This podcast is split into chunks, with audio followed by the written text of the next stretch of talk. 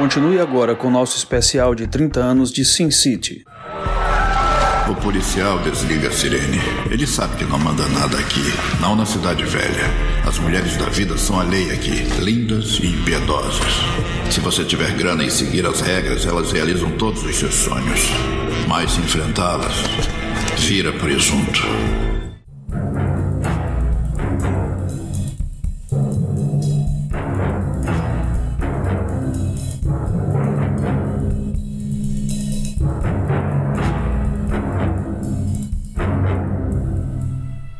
Grande Matança.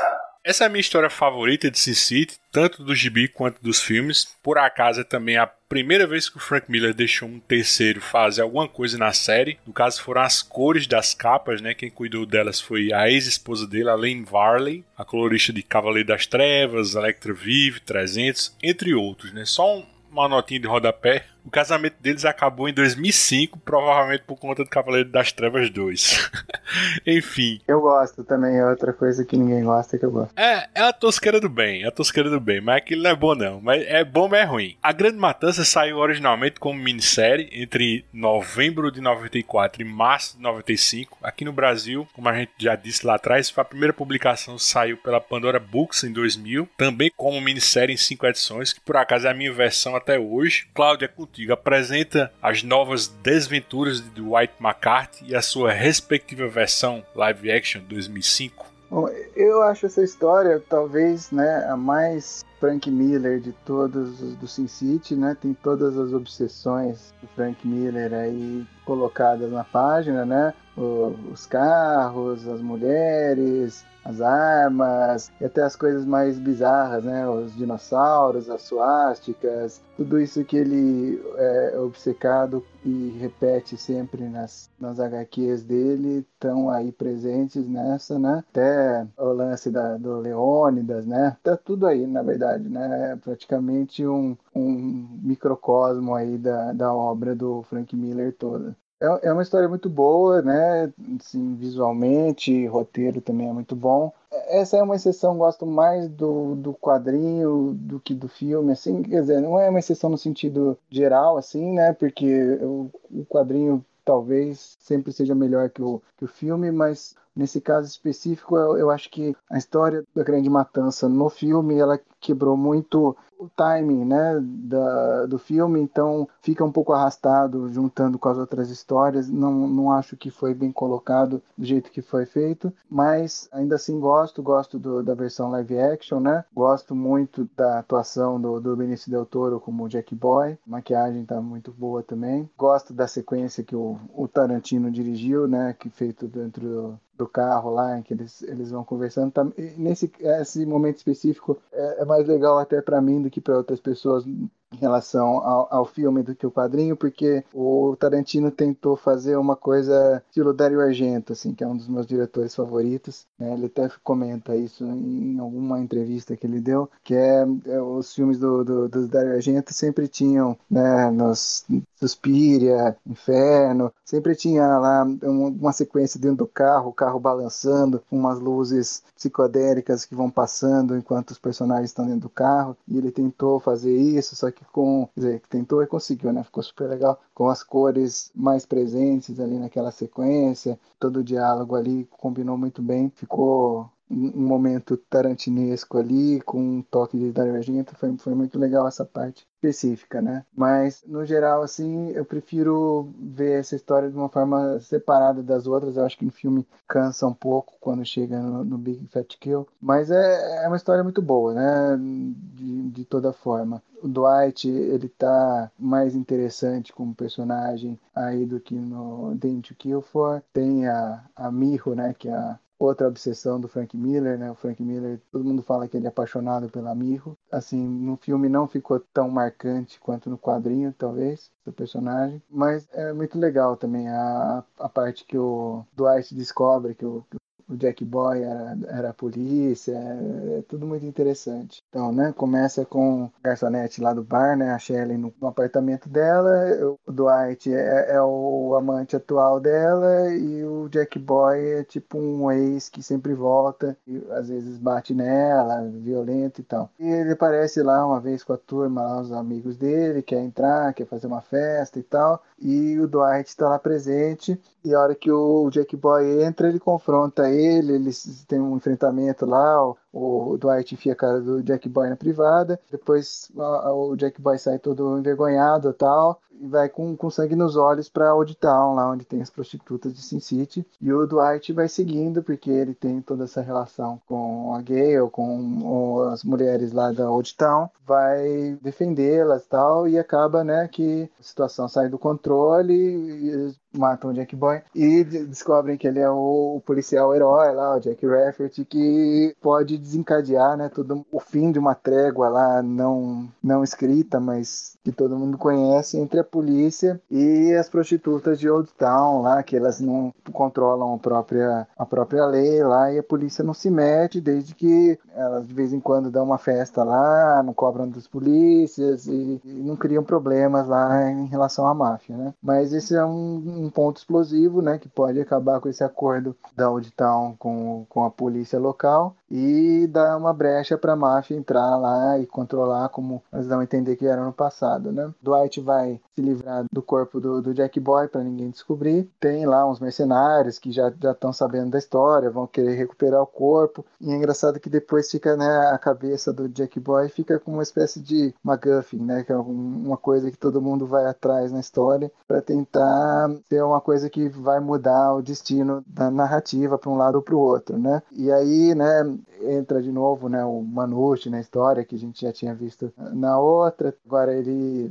trabalha para os mafiosos que querem controlar o digital e tem o desfecho, né, que o Duarte cria uma situação estilo do 300, né, para poucas pessoas enfrentarem, né, uma força maior invasora que no, nos becos lá de Old Town funciona mais ou menos como né, os hot gates lá do 300 para funilar ali os invasores e passarem fogo nele e essa aí é, é, a grande matança, né? E, e tem um, um, easter eggzinho, né? Essas mulheres que ficam lá no beco lá em cima, né? Ficam atirando. Tem uma lá vestida de Electra, exatamente com as faixas assim nas meias, assim. É totalmente Electra ali. Mas assim, você não tem impressão assim que esse centro velho de Sin City não é exatamente a zona leste de Gotham, né? Em Batman 1. E a Gale é, é tipo a versão Sin City daquela Selina Kyle, assim, que o Miller apresenta ali com uma prostituta que não leva desaforo para casa. Se a gente tiver essa impressão, não. Frank Miller é um cara de obsessões. Então você vê que muitas vezes né, personagens que ele, repete as mesmas histórias, repete as mesmas características dos personagens, até ele sentir que ele exorcizou aquilo. Eu acho que é, é, é muito isso, assim, ele, ele tem aqueles arquétipos que controlam a, a criatividade dele e às vezes ele nem está procurando, é a minha opinião, claro, né? Pode ser que seja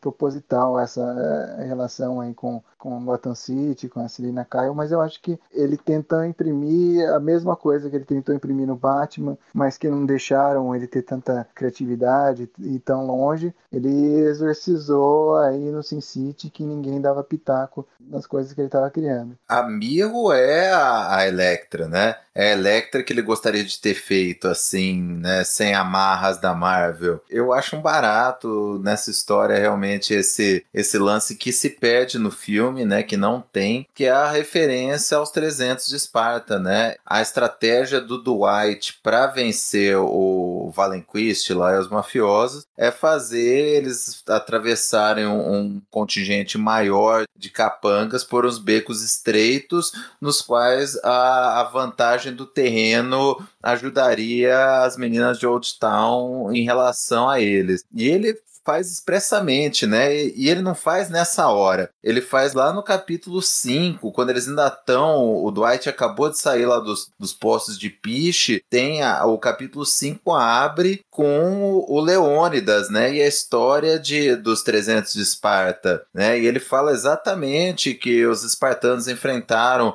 um, um contingente de 100 mil para um, que usaram o, o terreno do, do, do, portão de fogo lá, dos Hot Gates. No filme ele eles já vão direto para a questão da matança e não tem esse insight que vem antes, né? E é muito legal. E que veio antes, inclusive, de 300, né? O Big Fat Kill é de 95 e o 300 do Miller é de 98. E é o que o Claudio falou, né? As obsessões do Miller ou as ideias que ele põe aqui e ali, ele resolve desenvolver melhor depois. E só para fechar também, eu acho legal que a gente falou da, das questões da, da cronologia. O chefe dos mafiosos, o Valenquist, o cara que agora é o patrão do Manute, ele aparece lá no Dama Fatal, né, como um mafioso de, de grande poder, e a Eva tenta até seduzi-lo, mas não dá certo. Então você vê da onde que veio aquele círculo social no qual o Valenquist acabou conhecendo o Manute e contratando ele para ser né, o, o chefe aí dos comandos dele. Então tá amarradinho também isso com a edição anterior. Quer comentar, mano? Gosta dessa história? Grande Matança? Cara, eu gosto pra cacete dessa história, a Grande Matança, e eu acho que ela, assim, as duas primeiras tiveram elementos disso, né, de Frank Miller perder um pouquinho a mão, no sentido da narrativa, não da narrativa ser ruim, mas dele puxar um pouquinho pra história de super-heróis, assim, sabe, aqueles elementos bem exagerados. Essa aqui acho que é onde ele deixou isso mais explícito que essa história ela tem uma forçação de barra, meu, várias vezes, mas que contribui para a trama, para a narrativa. Acho ela divertidíssima, adoro, né? Reli recentemente. E a minha segunda favorita, cara. Eu acho ela, meu, perfeita e outra. É o Dwight. Esse entende das putas, esse sabe o que é bom da vida. As minas adoram ele lá, vive no melhor lugar da cidade. Dwight, tamo junto. The Fire.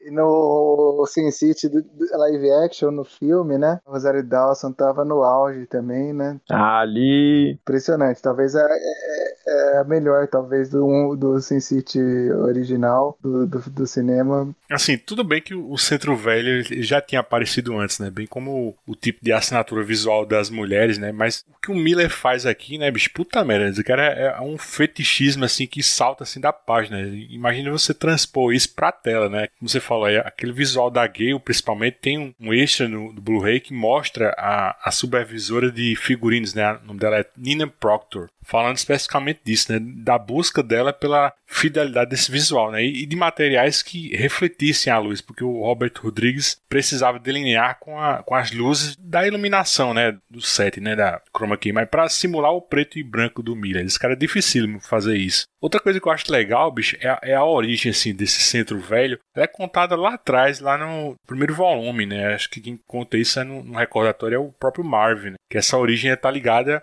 a, a, família Rourke, né? Porque durante a corrida do ouro no Velho Oeste, os Rourke, vamos dizer assim, importavam, né, um grande número de mulheres europeias atraentes para manter os, os mineiros felizes, né? E aí a fortuna deles está ligada a isso, né? Porque eles transformam um campo de mineração que estava em dificuldades em, um, uma cidade próspera, né, e movimentada, né? E aí com o passar dos anos, conforme os Rourke, eles migram para outras áreas de negócios e poder, né? E essas mulheres elas acabam ficando para trás, né? E elas formam exatamente esse o, bairro da cidade velha, o centro velho, né? Na verdade, como a gente vê ao, ao longo dos anos, acho que o, o poder de influência do sexo nessa área acaba criando tipo um impasse, né, com as autoridades oficiais, né? Porque imagina, acho que a quantidade de sujeira que elas devem ter acesso, né? Pena que um Miller, acho que não, não trabalha mais isso no texto, né? Eu acho parece que o o velho se empolga, né? Desenhando e se esquece do resto, né? O que, é que você acha, Maurício? Ah, eu tava aguardando para comentar justamente nessa história. Como eu gosto da. A cidade é um personagem também, né? Essa separação, os postos de piche, a fazenda, o centro velho e um bolo ali no meio que o Miller tinha muita chance de, de, desenvolver como ele quisesse ao longo das histórias dos contos, né?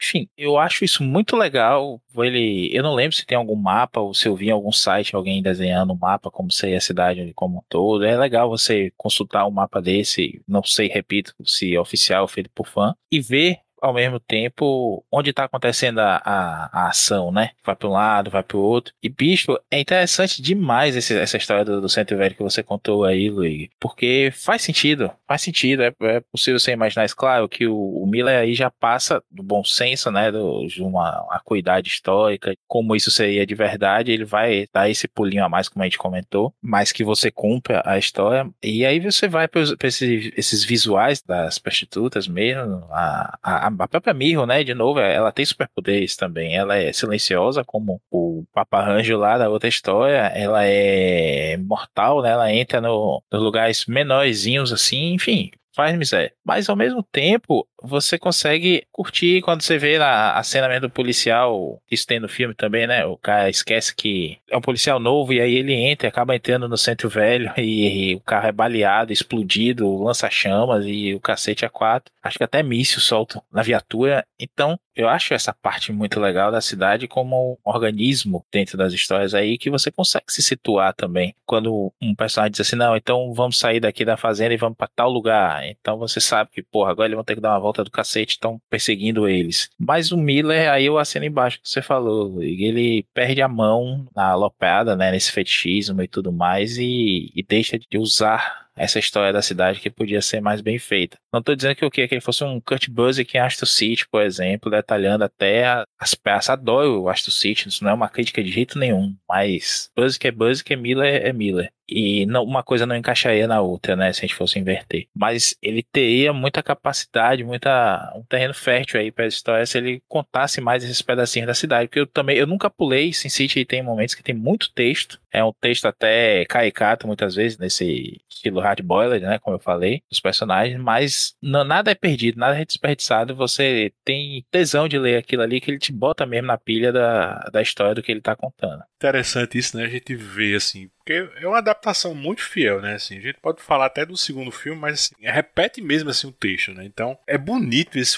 é falado assim, verbalmente, assim, principalmente eu acho nessa parte assim, do Clive Owen, né, ele falando... A Valkyrie ao meu lado está gritando e rindo com o prazer visceral da carnificina animalesca. Assim como eu.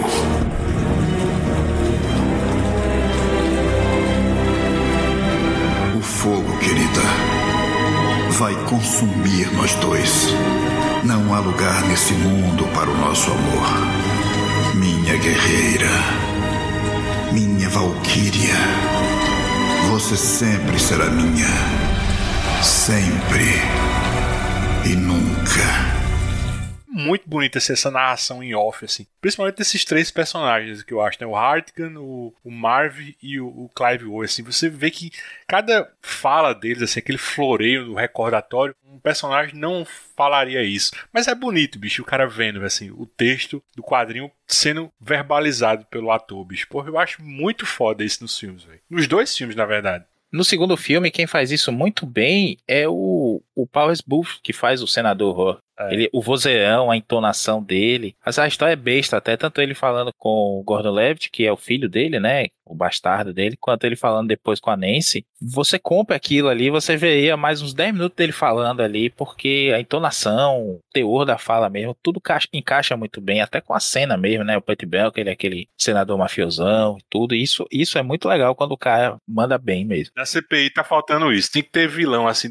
ele falar daquele jeito, fala, porra, assistiria. Isso é foda pode, velho. Nem o Renan consegue fazer isso, né? O Renan começa a pular na cadeia e aí você perde é, a credibilidade. Não tem, não tem, ninguém ali com capacidade de fazer um diálogo decente ali, tá muito baixo o nível. Poderia ser muito mais interessante se tivessem, sei lá, alguém mais estilo Frank Miller lá pra entrevistar os, os, acusados lá. Mas é, no, no quadrinho, quer dizer, tem uma função a mais, eu acho, essa verborragia do Frank Miller, assim, que ele desacelera a leitura, né? Você vê que os quadros que ele faz sem nenhum diálogo, você acaba passando muito rápido por eles. e quando ele coloca diálogos, às vezes diálogo longo, assim, você se detém mais na página e acaba observando mais os detalhes do desenho. Então eu acho que isso também tem uma função que não tem no live action, que só tem narrativa gráfica mesmo, de desacelerar o ritmo que a pessoa está passando pela página e até prestar mais atenção nos desenhos se você fica mais tempo lá. Não, e não é só isso, a própria narrativa no ar é muito isso, que o Miller incorporou bem pro quadrinho. Cara, você vai ler esses clássicos no ar, os livros lá do Dashiell Hammett, é tudo narrativa em primeira pessoa, é tudo pensamento do narrador lá, do, do protagonista, que geralmente é muito bruto e que geralmente tem todos esses clichês no pensamento dele, que é o charme do negócio. É ele pensando com ele, com ele mesmo: ah, aquela dose de uísque me atingiu como um murro na ponta do estômago. O olhar dela era uma facada no rim, num beco escuro, numa noite de sábado. E o Miller traz isso pra narrativa, cara. Isso é no ar clássico que ele incorporou ali, tanto no pensamento do Marv, quanto no do Hartigan, quanto no do Dwight. Cara, é, é aquilo. Aquilo é o, o, o personagem no ar clássico que ele transpôs para um quadrinho, até com inteligentemente, como o Claudio falou, né, usando essa, essa verborragia e esse narrador em primeira pessoa nos momentos em que ele quer dar uma desacelerada para a trama e que ficaram legal também na transposição para o filme, cara. É um barato, é um barato essas, essas falas canastronas vindo deles. Você imagina o Humphrey Bogart falando aquilo. É muito legal. Eu acho que tem esses dois fatores. Primeiro, o que o Claudio falou muito bem, né? Dá essa desacelerada. E a, a, a, parte também. O texto complementa a imagem. Ele coloca aquela barra lateral ali e fica parecendo que é uma, uma pelsa com um desenho do lado, sabe? Pra ilustrar. Por exemplo, tem, você vai ter uma cena que o cara tá andando na, na chuva. O Miller adora desenhar aquela chuva, né? E que fica muito boa, inclusive. Não tem reclamações. E aí você vê aquele textão gigante do lado. No, isso tem no próprio Cidade do Pecado mesmo personagem está lá pensando, né, e andando na chuva e tudo mais. Então você tem a noção que aquilo tudo ali é um pensamento longo, enquanto ele anda longamente na chuva e o tempo passa e a história ganha uma gravidade com isso. Ao mesmo tempo, se você vê a página, você vê aquilo, você não pensa, ah, meu Deus, lá vem essa quantidade de texto toda. É bonito, de você ver a página e você encara numa boa, porque você sabe que aquilo ali vai ter o que o Mauro falou agora é uma ambientação da história também. Né? A ambientação não é só no visual, mas é na, no linguajar, no tom. Essas comparações que, que o Mario falou são Porra, isso é filme de ação que meu pai adorava, me fez gostar de assistir também quando era moleque, assistindo Corujão e tudo mais. Um uísque quente, como uma manhã de segunda, após tomar uma surra do, do síndico do pai de do lado, sabe? Isso é legal. Você espera que isso aconteça. Isso é o noir em si, cara. É muito legal ele transpor isso para essa história de ação dele. É um, um jeito de contar a história antigo para uns personagens que são antiquados. O Mar Harvey, ele é um cara antiquado, o Dwight é um cara antiquado, o Hartigan é um cara antiquado para aquele próprio universo que eles vivem. E é um barato isso, cara. Eu acho uma das melhores falas do Dwight é lá do Cidade do Pecado. No filme eles botaram no Big Fat Kill, que é ele falando que Muitos acham que Marvel é maluco. Ele só teve o azar de nascer no século errado. Ele se sentiria em casa numa batalha histórica qualquer cravando um machado na cabeça de alguém. Ou numa arena romana lutando de espada com outros gladiadores iguais a ele. Garotas como a Nancy chover em cima.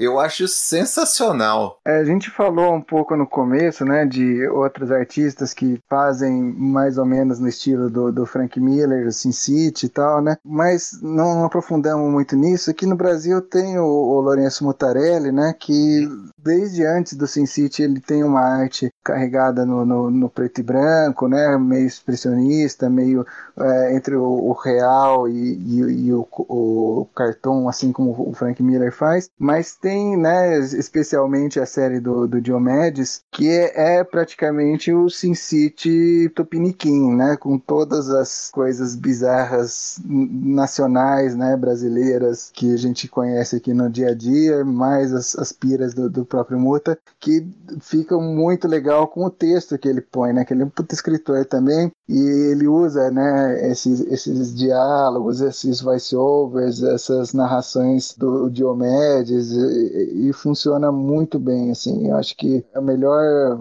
paralelo que existe, né, que eu conheço pelo menos, de alguém que fez algo tão bom quanto o Sin City, tanto graficamente quanto na, na narrativa, é o Diomedes do Mutarelli, que assim, é muito brasileiro, é muito bizarro e é, é muito Sin City de alguns, algumas formas, assim. Então é, é, assim, um paralelo muito interessante. É um Sin City ainda mais rústico, né, bicho? Eu gosto, eu acho muito foda. O, o Alan, só um, uma última curiosidade, assim, o, o Dwight voltaria para mais uma história, né, que seria A Noite da Vingança, né, o único Sin City que já saiu como uma graphic novel original, já completa, assim, ser minissérie. O resto saiu tudo, inicialmente, como a gente já, já disse, fragmentado e depois compilado. Tu que tá com a leitura em dia, Alan, o que é que tu acha do A Noite da Vingança? É uma história boa do Dwight? Cara, eu gosto porque ela é uma história bate-pronto, né? Ela é uma história que você vai achando uma coisa, né? Ela é literalmente, né? Ao pé da letra mesmo, uma história de vingança, mas você vai lendo o roteiro todo achando que é uma coisa e a trama toda se desfralda para você lá pelas últimas cinco páginas, né? Você entende que eles estão ali para um acerto de contas, mas não exatamente por quê, né? Fica só. Essa eu gosto porque ele te mantém interessado até a última página, literalmente. É, eu gosto dessa história, né? Porque ela acaba mostrando um pouco mais da personalidade do Dwight, né? Esse senso protetor que ele tem com as meninas da cidade velha, mas principalmente também exacerbando o lado de homem perigoso dele. Porque ali na Dama Fatal isso fica meio subentendido, porque ele mais apanha do que faz qualquer coisa naquela história. Aqui na, na Grande Matança, ele tem seus momentos, né? Você vê que ele tem seus momentos, ele manda bem ali, mas também não é o avatar todo da destruição que o Frank Miller prega sobre ele. Nessa aqui não. Nessa aqui ele já mostra bem do que, que ele é feito e o que, que ele é capaz. Eu gosto. Ela é quase um one shot, né? Porque ela é curtinha, você senta, lê ela, ela rapidinho. E ele depois tem outros momentos naquela histórias curtas, né? Aquele compiladão. Mas eu gosto também dessa aí, cara. Eu acho que ela entrega bem o que, que é o Dwight. Tudo escurece. Não me importo muito. Tô ficando com sono. Tudo bem. Ela vai estar a salvo. O velho morre. A garotinha vive. Uma troca justa.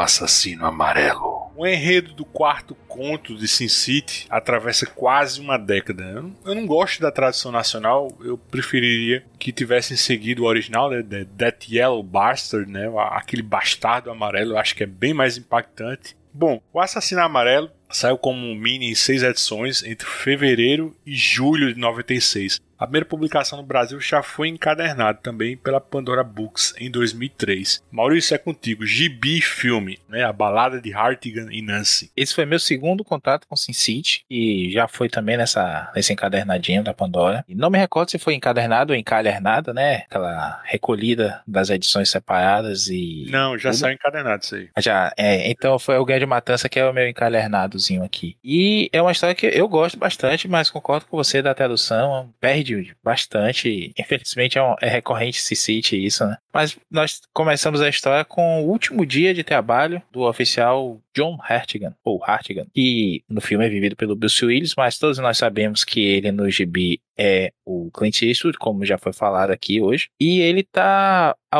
poucas horas de entregar o seu distintivo, sua arma e ir para casa comer o bife suculento que a sua esposa está preparando na, no seu último dia de trabalho. Vai se aposentar, ele já tem 60 anos, se não me engano, é essa a, a idade que ele conta no começo logo do, do gibi. Quando ele recebe uma dica de um informante acerca do paradeiro de uma menininha que foi raptada e todo mundo sabe, mas faz vista grossa porque é o filho do senador Orc que manda na cidade, né? Já, já falamos dessa família aqui também. E rapta menininhas e faz as piores coisas possíveis com ela. Ele quer ouvi-las gritar e violentá-las e, enfim. E essa menininha é a Nancy Callahan, que tinha apenas 11 anos, e ele fica puto com isso, e por ter o poder, né, naquele momento ali, a informação de onde está a menina, ele pega um gás final ali e vai atrás. Seu parceiro tenta dissuadi-lo diversas vezes, você tá para se aposentar, deixa isso pra outra pessoa, no próximo turno a gente resolve e tudo mais. Ele tá, tá impassível, ele vai atrás, o parceiro acaba o traindo, né,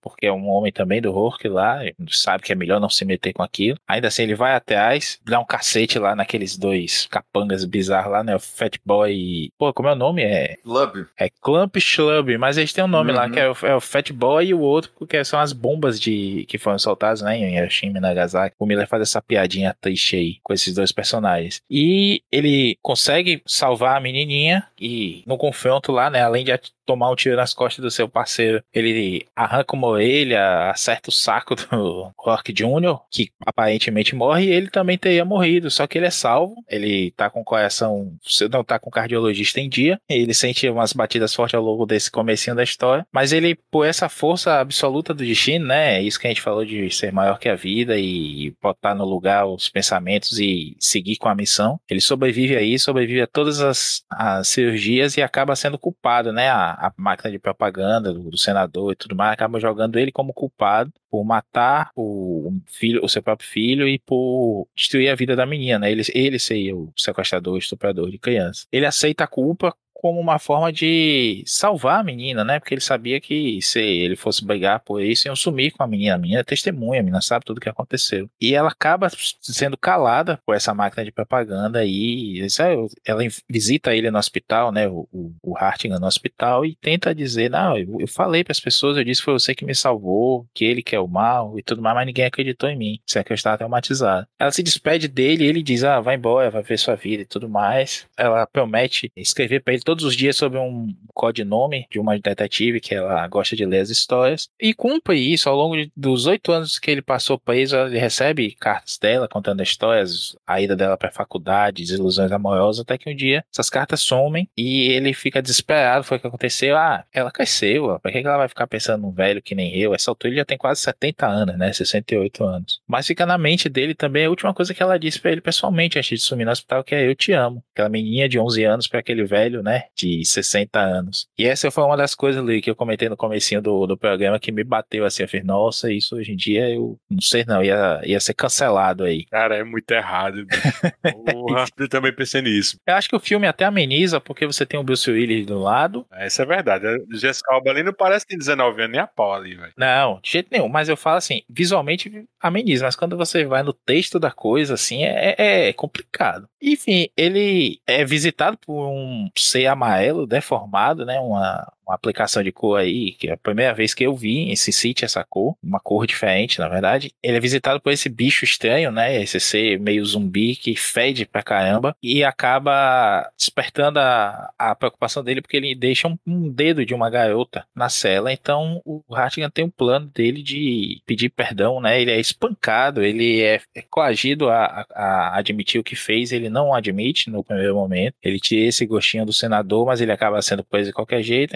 Ele decide, não, eu preciso sair daqui. Já cumpriu oito anos. Ele chama a, a sua assistente de condicional, né? A sua assistente social, na verdade. A mesma, me, me foge o nome agora, mas é a mesma que ajudou o Marvel lá na nossa outra história. Lucille. A Lucille, isso mesmo. Que é, realmente, a gente acabou não mencionando, mas a Carla Gugino no filme, meu amigo, que mulher linda, hein? E, enfim, a gente vai ter ele fazendo esse plano de sair da cadeia, que é o, que o bastardo amarelo, né, o assassino amarelo, queria, pra rastrear a Nancy. Uma coisa estranha, porque parece que todo mundo conhece a Nancy na cidade, né? Ela é meio que uma celebridade do submundo, mas a Basin City toda é um submundo. É uma cidade que quando você entra, você sabe que tudo dá errado ali, só coisas escusas funcionam naquele lugar, nos limites daquele município, e que a- a- as putas e os, os assassinos estão no poder. Então, a Nancy parece ser uma celebridade local, mas ninguém liga, né? A, idade, o nome, a, a pessoa. E aí ele encontra a Nancy o assassino amarelo persegue ela, né? Essa criatura nojenta que a gente vai descobrir adiante que é o filho do Rourke que sobreviveu com a ajuda de, de uma série de coisas, até coach quântico, se fosse escritor, teria ali na- entre os especialistas que salvaram a vida do Rourke Jr. depois do tiro no saco, tiro na orelha, tiros de outros que o, o Hartigan deu nele. E ele rapta de novo a Nancy e lá vai de novo o Hartigan pra salvar salvá-la. E até que nesse confronto final, o assassino amarelo é morto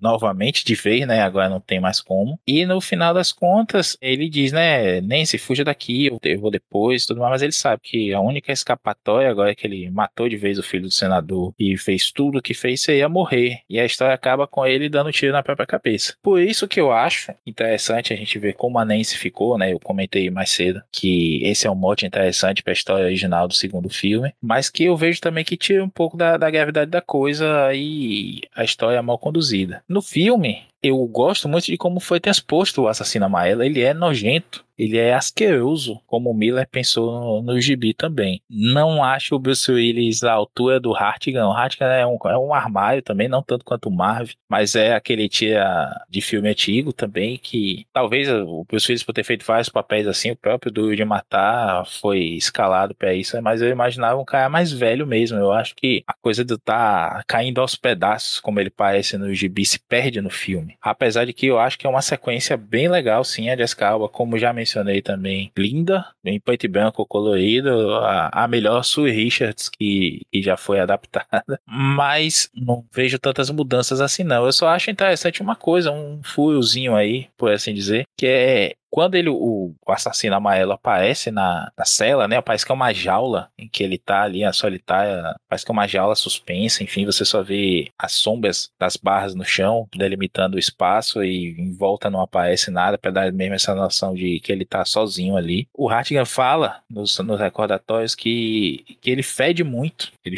é, fede horrivelmente, como se fosse algo podre. E depois o assassino amarelo, ao perseguir o Hartigan e a, a Nancy, ele entra no carro que eles estão segue por um tempo até chegar num, num motel daqueles ali que rola uma cena, o Hartigan se segura totalmente para não, não cometer um pecado aos olhos dele ali, né? Você tem idade para ser minha neta, ele fala algumas vezes para ela, mas ela tá louca de paixão por ele, quer se entregar para ele de todo jeito. E, pô, não sentiu esse cheiro num carro fechado.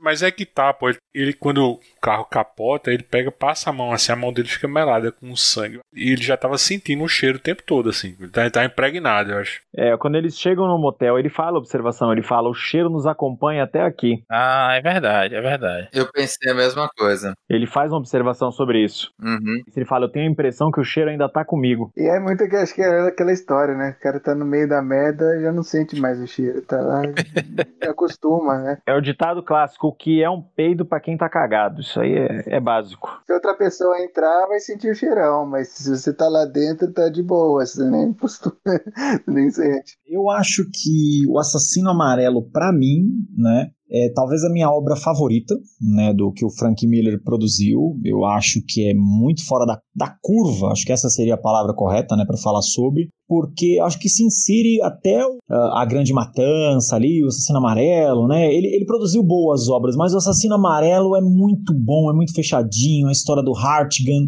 E o Hartigan também, ele é aquele típico detetive geladeira, né? O cara é grande, o cara é imponente. E eu também, óbvio, né? assim como a maioria, eu visualizo ele como Clint Eastwood desde sempre. É, eu não tenho muito nada contra quando eu penso assim na, na novelização, né? Com o Bruce Willis no papel. Eu acho que até que ele ficou bem, mas eu acho que o Hartigan foi feito, foi criado e a personalidade dele, inclusive, foi muito baseada no Clint Eastwood e o seu Dirt Harry, né? O saudoso Dirt Harry lá nos anos 70, comecinho nos 80. Então eu acho que é, um, é uma obra maravilhosa, né? Eu acho que Assassino Amarelo é daquelas, é daquelas HQs para você ler, reler, ler de novo, ler mais uma vez eu, nessa minha recompra da coleção inteira, foi a que eu reli com mais prazer e vi até novos olhos para ela. Achei legal que no filme eles corrigiram algumas coisas, né? Como aquela cena do Hartigan, quando ele tá entrando na HQ, ele vai lá no motor e desliga né, os cabos do carro. Eles tiraram isso no filme e faz até mais sentido, porque se você parar pra pensar, um cara que tá indo resgatar uma menina que tá na mão de um psicopata, ele não vai necessariamente já entrar pensando na fuga do cara. Ele tá pensando em resgatar a menina. Então no filme eles mudaram essa pequena sequência e fluiu até melhor. Eu achei que no filme faz mais sentido essa introduçãozinha né, do Hartigan quando ele tá indo caçar. Acho muito legal também o relacionamento do Hartigan com o parceiro, muito filha da puta dele lá, que trai ele, tanta maneira na HQ como foi transcrito pro filme. Meu, genial, sensacional. Não acho a melhor das obras adaptadas, né, dentro da proposta do primeiro filme. Eu ainda prefiro a primeira do Marvel, acho que a do Marvel ficou muito bonitinha, é, ao pé da letra mesmo, e a Grande Matança, que é sensacional, com a minha versão em carne e osso.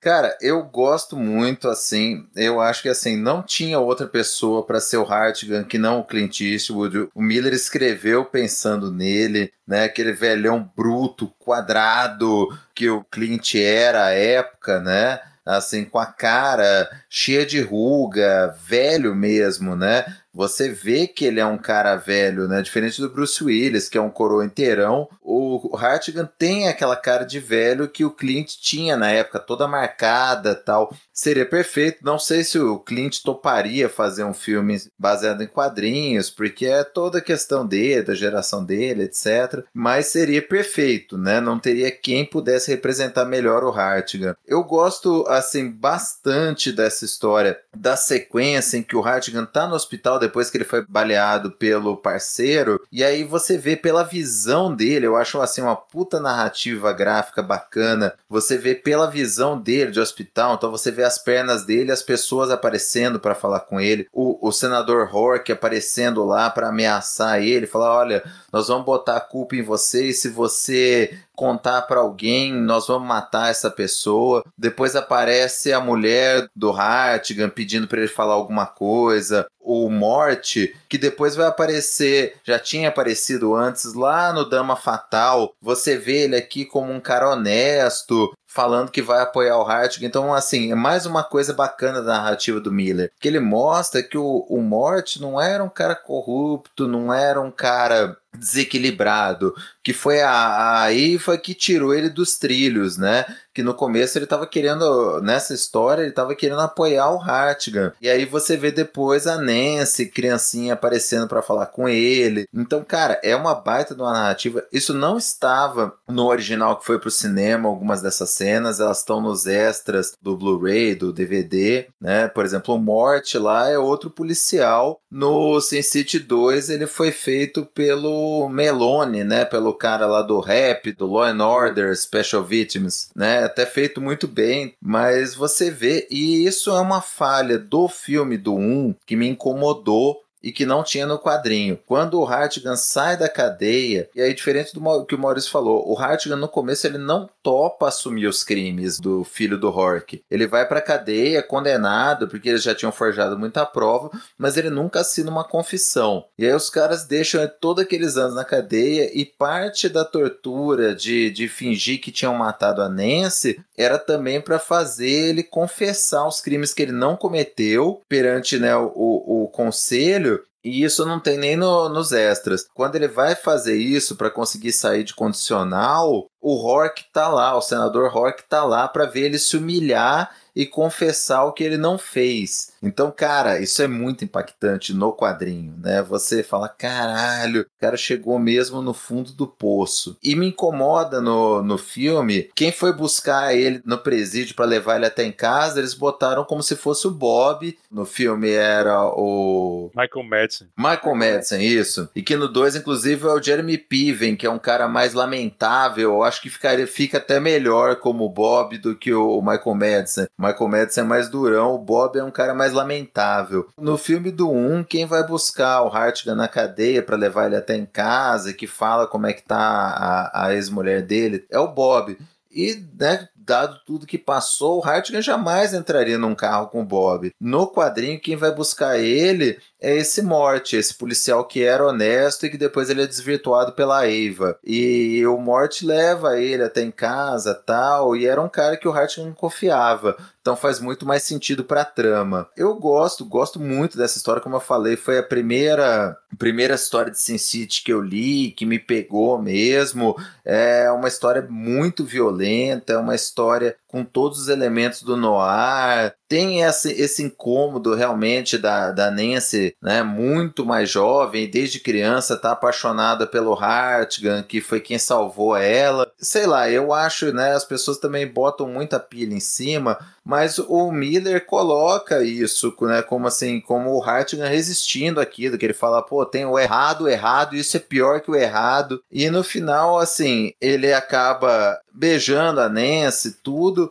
mas ele sabe no fundo dele que aquilo tá incômodo, apesar dela já tá grande, já ser uma strip, já ser maior de idade e tudo mais. Mas assim, é para criar um incômodo mesmo, sabe? É para ser um universo que tira a pessoa da zona de conforto e, e a vida real ela é pesada, ela tem muitas coisas que, que são fora desse universozinho redondinho que a gente gosta de pensar que é a normalidade. Então, é uma coisa suja, pesada, errada. E eu acho que é legal do Miller trazer isso para esse tipo de história que ele quer contar. São provocações, né? Que é importante para um meio, né? Uma mídia como os quadrinhos, que sempre foi categorizado como uma coisa infantil e era muito isso até ele e outros da época dele mudarem isso, ter umas coisas incômodas, umas coisas extremamente adultas, temas e tópicos assim que fazem você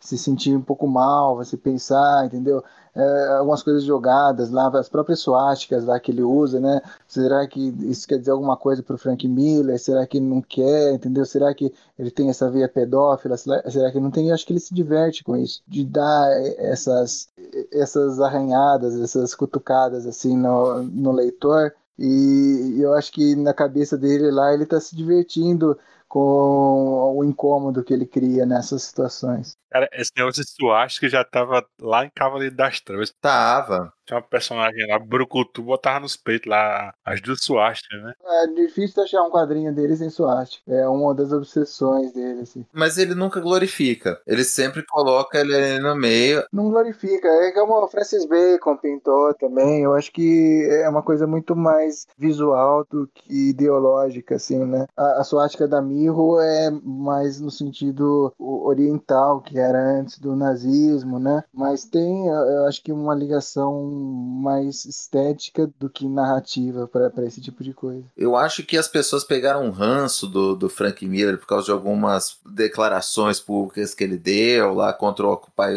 Wall Street, por causa daquele posicionamento dele em relação à cultura islâmica lá no, no, no Holy Terror, né? E aí também nego começou a ver chifre em cabeça de cavalo e achar ele a pior pessoa do mundo, quando eu não vejo isso tudo, cara cara. Eu vejo que muita coisa que ele construiu no Sin City foi justamente para causar um incômodo que esse tipo de história tem que fazer para ser bem feita. O mal, eu não, não, não crucifico ele, não, e também não, não digo que ele tá fazendo uma apologia, não é isso. Concordo com a questão do incômodo, é, é dele mesmo. Concordo também que se coloca é, em retrospectiva chifre em cabeça de cavalo, porque de repente tudo serve para justificar uma narrativa de que ele sempre foi um escroto. Eu brinco, falei isso até num site alguns há algum tempo, que em algum momento o Frank Miller, ou o Frank Miller foi substituído por uma cópia aí da Terra 2 ou Terra 3 e nós não sabemos. Mas o que eu falei no começo e até agora há pouco de novo, é que em comparação com o que nós vemos hoje, isso é uma coisa que, que choca. A gente está acostumado com outro tom, com uma, uma outra forma de, de querer apresentar coisas incômodas, entendeu? Não estou dizendo que é errado, mas serve até como uma crítica para a gente pensar na forma como são feitas as obras hoje, como são apresentados certos temas, como são muitas vezes ou suavizados ou querem ser discutidos à, à, à luz de um prisma, seja do politicamente correto, seja de uma agenda, ou seja de outros valores mais modernos, que nos impedem até de conseguir absorver e não se chocar com coisas de outra época, de outro momento, de outros valores e contextualizar isso, entendeu? Eu acho que se você ler o Sin City e não se chocar, você não teve a experiência que o Frank Miller desejou. Concordo, mas é diferente o, o chocar que a gente se chocou quando leu lá, que a gente consegue ler agora de novo, e de, vamos lá, uma pessoa nova, de uma outra geração e tudo mais que pode ler isso e sair por aí no Twitter, no Reddit e tudo mais. Então é importante você fazer essa contextualização e não não fazer de tudo um cavalo de batalha, como minha avó gostava de falar. É um elemento, é uma coisa importante a ser observada na série, sim, concordo com vocês, é, é importante chocar, não pelo choque em si, mas para causar essa sensação ao longo de toda a experiência da leitura, ou do assistir o filme, mas muito mais na leitura, e entender como uma coisa válida de dentro da história e não trazer aquilo para fora de, um, do, de qualquer contexto e apontar o dedo, entendeu? Agora, repito, pelo costume, pelo volume de coisas mais recentes que, que eu leio, todos nós lemos, né, e tudo mais, quando você volta e vê uma coisa assim, destoa. E aí você fala assim, hum, vai ter gente reclamando disso aqui, sabe? Já tinha e agora tem, parece que é um outro grupo, né? É, é, engraçado, né?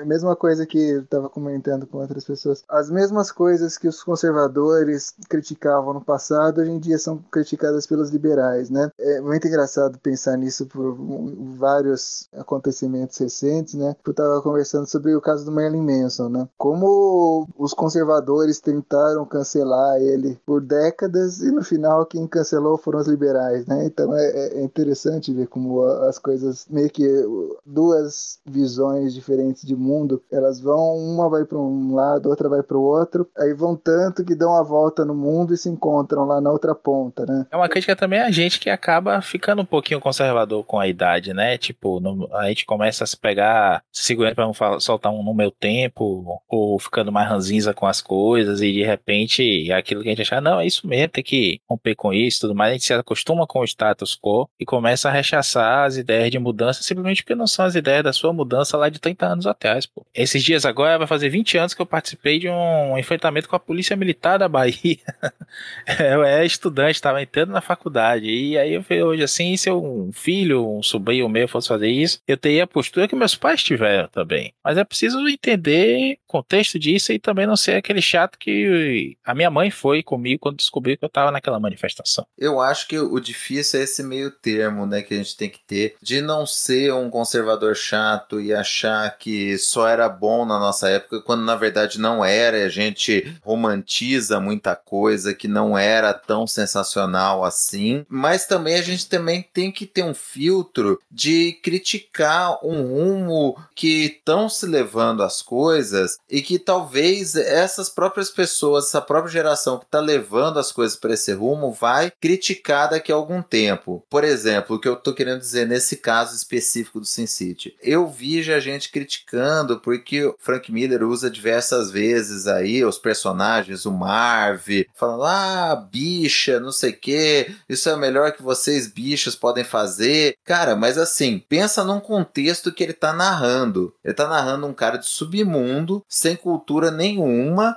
criado naquela época para ser extremamente brutal ele, a pessoa vai falar desse jeito. É que tudo é visto como a voz do, do autor, né? Geralmente isso, isso, isso, dá, isso dá problema direto com o cinema, filmes, é, não, cinema, livros, quadrinhos, isso acontece direto. E, e, assim, o que geralmente é feito, né, para tentar amenizar isso, né? Tô passando isso num caso recente, é você ter uma voz dentro da mesma história que seja uma voz antagônica com ela essa, sabe? Porque quando você narra uma coisa em primeira pessoa, ou você tem um personagem que ele domina a narrativa, inevitavelmente as pessoas confundem a, o personagem com a mensagem que o autor, o, o autor quer passar. Mas as pessoas não têm um filtro, né? Impressionante. A pessoa quer aplicar o, o politicamente correto para uma narrativa em que não seria politicamente correto. Você imagina um cara criado no gueto do, dos Estados Unidos daquela época, se ele não falaria assim, falaria, cara. É igual você querer que, ah, você pega e vai contar uma história hoje, vamos pegar uma história atual, que você vai contar e a narrativa tua e teu personagem ali, ou seu antagonista, seja, sei lá, um cara com menos cultura, às vezes até um reacionário, ou às vezes até, sei lá, um cara com menos instrução, seja lá quem for. E aí, dentro daquele contexto, o cara solta um palavrão ou solta uma palavra preconceituosa ou, ou homofóbica, cara, está dentro daquele contexto do personagem. As pessoas falam assim na vida real. É lamentável? É é para ser glorificado? Não. Mas se você tá contando uma narrativa e você quer parecer verossímil, Você não imagina que você vai contar, por exemplo, um conflito entre um policial de pouca cultura e um traficante, e um vai virar para o outro assim: "Ó, oh, seu LGBTQ, Aí o outro vai responder: Não, é você que é um macho cis trans e não compreende o sistema. Não é isso.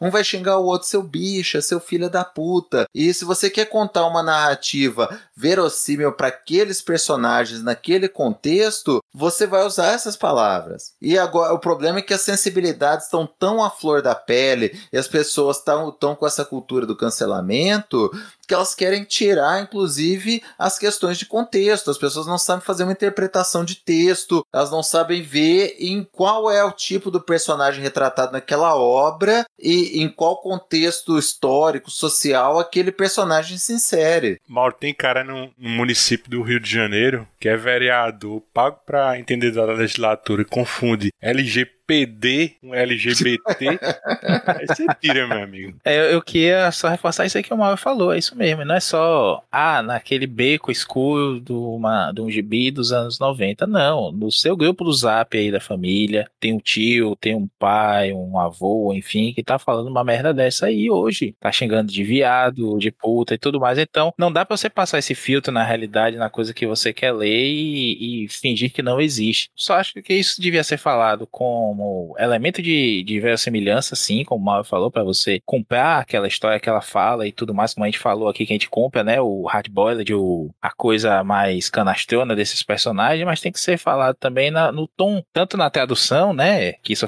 tem faltado muito ultimamente, quanto na, na, na criação da coisa mesmo, e como uma forma de mostrar que é isso, não legitimando, como vocês dois falaram muito bem, Claudio Mauro. Não é a voz do autor necessariamente em todos os personagens ou no protagonista protagonista ali. Ele pode ser só um padrezinho que aparece em dois minutos de câmera, como Miller apareceu no primeiro filme de, de Sin City, e não dá, dá voz nenhuma, entendeu? Solta uma linhazinha e pronto. Não, não é legitimação em momento nenhum, pelo amor de Deus. É, eu acho que tem os dois lados, né? Quando você cria uma empatia pelo personagem, como a gente tem pelo, pelo Marvel, por exemplo, né? Não tem como você não. É, é um personagem com muita.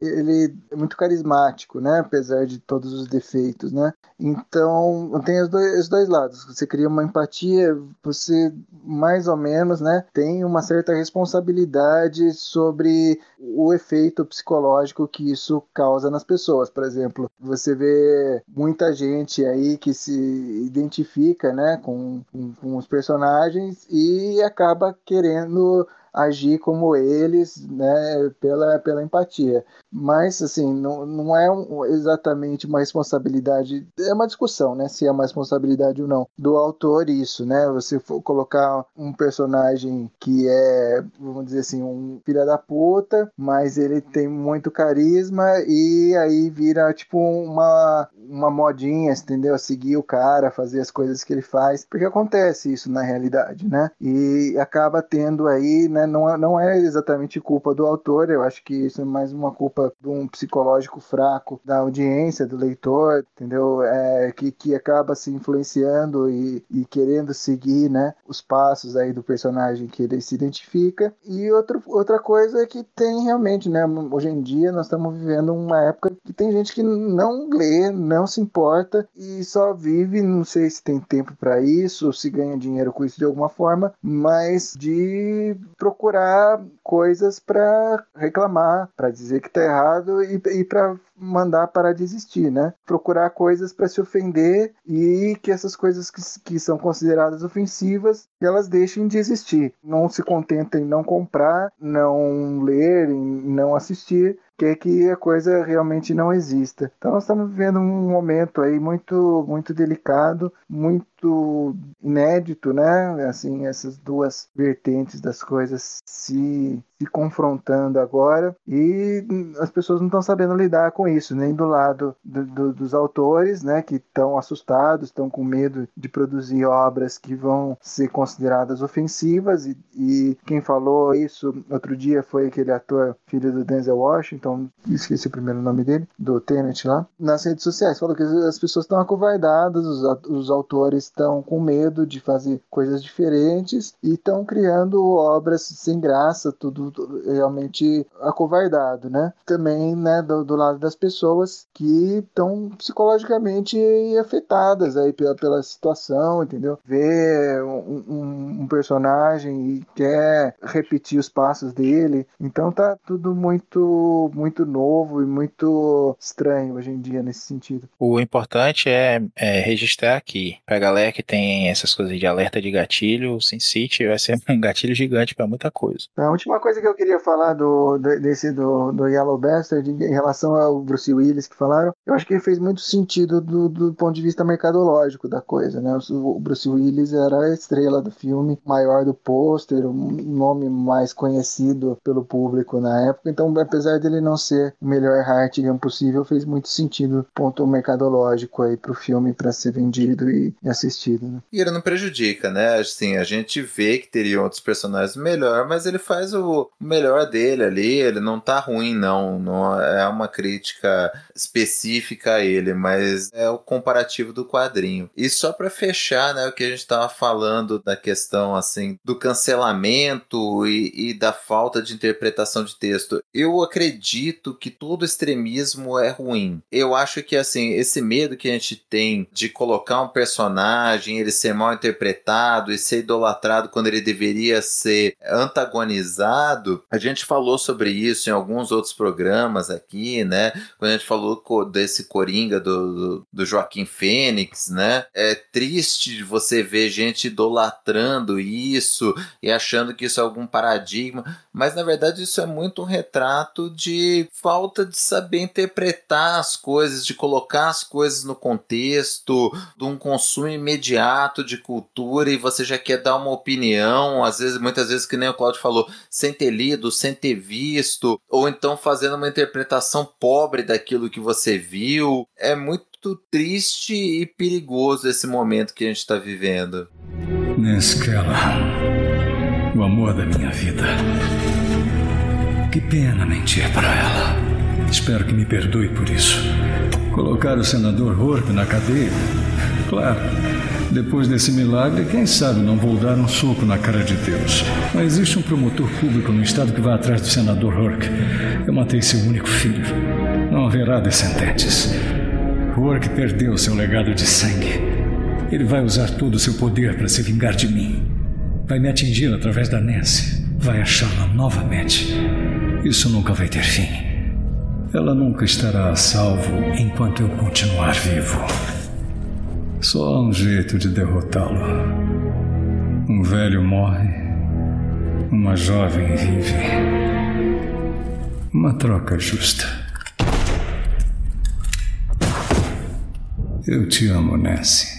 Só mudando um pouquinho de assunto, assim, com relação a o que veio depois, né, de, de Assassino Amarelo. Faz muitos anos que o Frank Miller não cria mais histórias do Sin City, né? A última foi aquele De Volta ao Inferno, né, em, em 2000. No atual retrospecto dele é, é, bom deixar quieto mesmo, né? Mas ele já disse que voltaria para uma história na, na Segunda Guerra Mundial. Até hoje não escreveu nada disso, né? Essa vida privada dele é, bem discreta, né? Ninguém sabe nem ao certo qual foi o problema de saúde que ele passou, né? Para o estado físico dele ter deteriorado tanto, né? De uma hora para outra, né? Isso, isso importa, claro, mas eu, eu acho que a carreira dele entrou em parafusos justo com esse fascínio assim renovado com Hollywood, né? A partir do primeiro filme de 2005 do Sin City, né? Antes disso ele tinha uma ojeriza, né, com Hollywood, justamente pela experiência traumática dele no roteiro do Robocop 2 e 3, né? Guardava grande ressentimento com isso, tanto é que ele não queria fazer esse filme do Sin City e acabou que ele gostou e foi emplacando, né? No, no ano seguinte teve 300 de Esparta, ele teve a, a, experiência dele como diretor em Spirit, né? Mas assim, na época, assim, o Miller ele dizia que os negócios em relação a Hollywood é que eles tendiam a ser estúpidos, né? Porque já que você vai vender seu rabo na esquina, que seja por um bom dinheiro. Isso não são palavras minhas, assim, o Miller realmente diz isso naquele livro Eisner Miller da criativa editora, né? Ele disse que a única coisa que você pode ter certeza é que Hollywood vai trazer uma montanha de dinheiro à mesa para que você venda seu controle criativo a eles. Então, ele é bem consciente sobre isso, né? Sobre porque se os quadrinhos são um ramo de, pesquisa e desenvolvimento, o autor deveria ao menos ser bem pagos para isso, né? Miller entende que quando os estúdios eles gastam muito, a atenção sobre as adaptações aumenta muito, né? Para gestar uma ideia que para eles não está refinada para aquela mídia, né? Por outro lado, quando eles veem todo esse material saltando dos quadrinhos com aquela criatividade e variedade, né? O Hollywood quer agarrar isso, né? E isso para fins atuais as plataformas de streaming, já que esse papo do Eisner com o Miller aconteceu em 2002, né? E a internet era uma criatura bem diferente da que conhecemos hoje. Eu acho que de lá para cá as coisas mudaram muito, né? Porque Hollywood ainda enxerga o produtor de quadrinhos como um negócio pequeno e deslumbrado, né, que faria qualquer coisa por dinheiro. Aí na época o Miller achava que eles estavam pagando barato, né? Hoje eu tenho, tenho minhas dúvidas, né? A gente vê o, o quão vantajosos foram recentemente os negócios do Mark Miller na Netflix, né? Ele bolsou mais de 20 milhões né, no negócio dele. O Robert Kirkman com Walking Dead, agora Invencível. O Jeff Lemire está entrando nesse clube, né? Mas aí nesse livro que eu falei, o Miller fazia um alerta, bicho. Ele dizia que estava notando muitos artistas vendendo seus direitos para o cinema, ficando envolvidos por Hollywood, né? Então, seu próprio entusiasmo pelos direitos de propriedade tendiam a, a dissipar e eles nunca mais voltavam a ser os mesmos nos quadrinhos, né? Quer dizer, em 2002 me parece que ele estava profetizando assim, de certa forma, o final da carreira dele. Cara, eu acho que a atual carreira do Frank Miller é um desperdício, a verdade é essa. É, eu acho que Sin City foi o canto do cisne dele, né? Então, quando eu penso em Frank Miller, eu nem penso imediatamente no Batman e no Demolidor, né? Eu acho que vem, vem é, o, o, Batman é inevitável, né? O Calor das Trevas é a primeira coisa quando você pronuncia Frank Miller, mas ele fez muita coisa boa no passado, né? Ele fez lá uma obra que eu acho que tinha que sair aqui no Brasil de novo. Poderia virar uma animação fodona, que é a Exterminador do Futuro vs Robocop. Eu adoro aquela HQ, porque ela é enxutinha. Começo, meio e fim, amarradinha, cara, com o Walter Simonson voando no traço. Maravilhoso. Quando eu penso ali no que, que ele tá fazendo agora, cara, quando ele teve aquela série All Star Batman, aquilo era um lixo. É, assim, inenarrável, era horroroso, era pavoroso. Então eu ainda gosto de pensar no Frank Miller como o cara que escreveu Martha Washington, que tem a primeira e a segunda série muito boas. O restante, eu acho que ali ele já deu umas escorregadinhas. Tem muita coisa boa, mas acho que as outras obras posteriores ele já escorregou um pouquinho com essa personagem tão importante. Eu, eu acho que aquele Holy Terror, não lembro como é que saiu isso no Brasil, cara, aquele é medonho. Era pra ser uma história do Batman, né? Como todo mundo sabe, mas aquele é medonho. O Cavaleiro das Trevas 3 eu não li ainda, baixei tudo que eu baixo mesmo, tô nem aí, não tenho vergonha nenhuma. Vai se fuder, Panini, não vou pagar 200 contos naquela porra, não. Mas se entrar na promoção eu compro. é, mas, cara, eu, eu gosto bastante do, do trabalho do Miller até certo ponto, né? O Cavaleiro das Trevas 3, todo mundo diz que é uma bobagem sem tamanho, mas eu gosto de sofrer, então um dia eu ainda vou me dar a chance pra ler isso, cara. Então é, é triste, né? Você ver um cara que escreveu um Demolidor tão bem feito, ó, aquela mini maravilhosa, O Homem Sem Medo também, né? Ele com o Romitinha, ter caído num, numa fase tão ruim. Eu não sei, às vezes algumas coisas têm começo, meio e fim, cara. Talvez a carreira do Frank Miller já acabou há muito tempo, ele não reconheça isso e talvez a indústria, a indústria não estampe isso na cara dele em respeito ao trabalho colossal que o cara fez no passado. Mas enfim, é um cara que tem no currículo dele toda a produção do Demolidor, o Cavaleiro das Trevas, Ano 1, Ronin, Martha Washington, Trans Sparta e Sin City agora, né, que a gente tá discutindo. E tem gente aí que passa a carreira inteira na labuta, né, e não consegue um quinto da credibilidade e relevância do Miller nessa indústria, né? Bem menos ainda uns royalties decentes para uma vida decente, né? Uma vida boa, que não é o caso do Miller, né? Tem toda a razão, mas é uma coisa também que acontece muito aqui no Brasil, né? Você tem grandes autores que poderiam ter tido a obra também traduzida para outras mídias, né? Que não tiveram essa oportunidade, meio que caíram no, no desconhecimento também assim, ainda lá nos Estados Unidos, em, em Hollywood, as coisas ainda acontecem, né?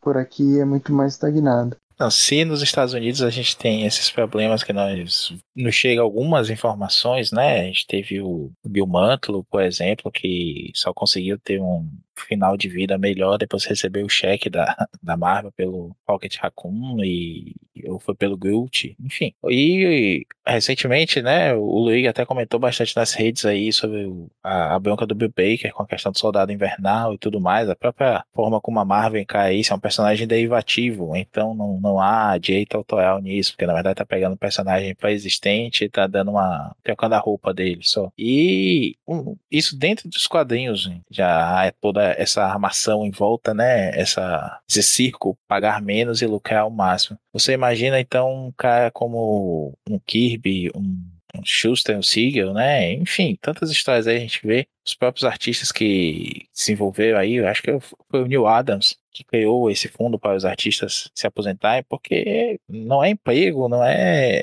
não é rios de dinheiro, né? não é Hollywood. Então, se a gente tem isso aqui, a gente tem nos quadrinhos, você imagina nos filmes, a gente tem histórias recentes aí da própria Disney, que não está pagando direitos autorais porque ela entende que quando ela comprou propriedades da Fox, por exemplo, e de outras empresas que ela adquiriu recentemente, esses direitos que ela entende que são conexos, né, não são as obrigações de remunerar não são herdadas por ela que comprou, ficam com a empresa antiga que deixou de existir, né, foi incorporada por ela, então ela simplesmente não quer pagar. Tem casos de roteiristas assim, desenhistas também, pessoal que é criativo, que fez, que desenvolveu, que criou o produto que a empresa está tá faturando em cima agora, ainda mais com seu, seus próprios streamings, né? A Disney não tem um só, vai ter vários. Então, é tudo feito para ferrar com o autor, o artista, escritor, desenhista, finalista, colorista e tudo mais. E aí você fica pensando se esses caras não estão certos mesmo, né? Ir pro autoral, ter o controle da sua obra e acabar ferrando com o gibizinho que você lê há 30 anos, porque é igual a coleciono bonecos e sei que muito disso vem de indústria de montagem escrava, com menores de idade e tudo mais, em locais que não tem direito nenhum. Então você também não pode questionar tanto quando você vê um Miller falando uma coisa dessa, um Alan Moore assumindo a postura que ele assumiu em alguns momentos.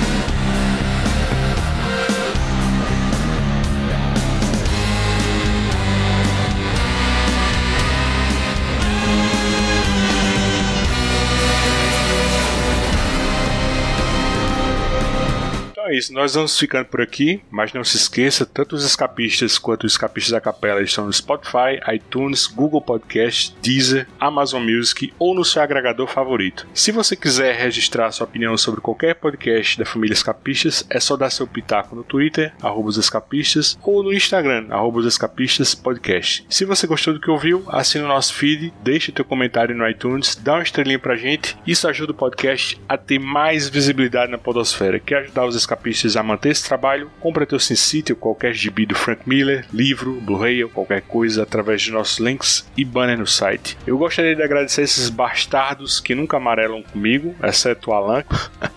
Embora eu acho que toda vez que eu venho aqui vocês perdem metade da audiência, mas tudo bem. falar de Frank Miller, meu, é muito bom e falar de um trabalho que foi o auge do cara, né? Acho que talvez o canto do cisne, não o auge, né? O canto do cisne dele. Foi uma conversa muito legal.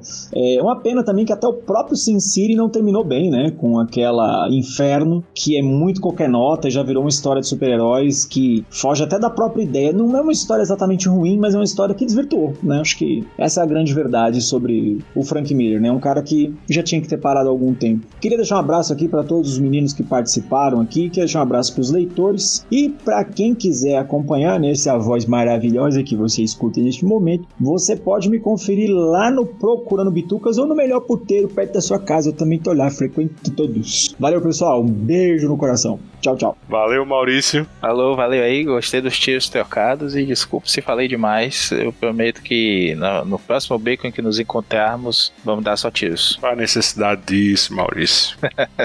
Obrigadão, Mauro. O podcast foi longo com uma noite de inverno, mas o pessoal estava afiado com uma lâmina da Mirro e foi um prazerão, amigos. Um abraço. Muito obrigado pela participação, Claudio. Quando a gente tem filme novo teu por aí. Valeu. Eu tô, eu tô em pré, assim, pandemia atrasou tudo, né? Vamos começar a filmar praticamente só ano que vem. Pegar algumas coisas de segunda unidade esse ano. Então vai meio longe ainda, mas tá ficando bom o que a gente tem até agora aí de desenvolvimento. Mas vai demorar. A pandemia atrasou tudo, estamos atrasados, mas estamos fazendo, estamos trabalhando. Tá todo mundo em animação suspensa, meu amigo.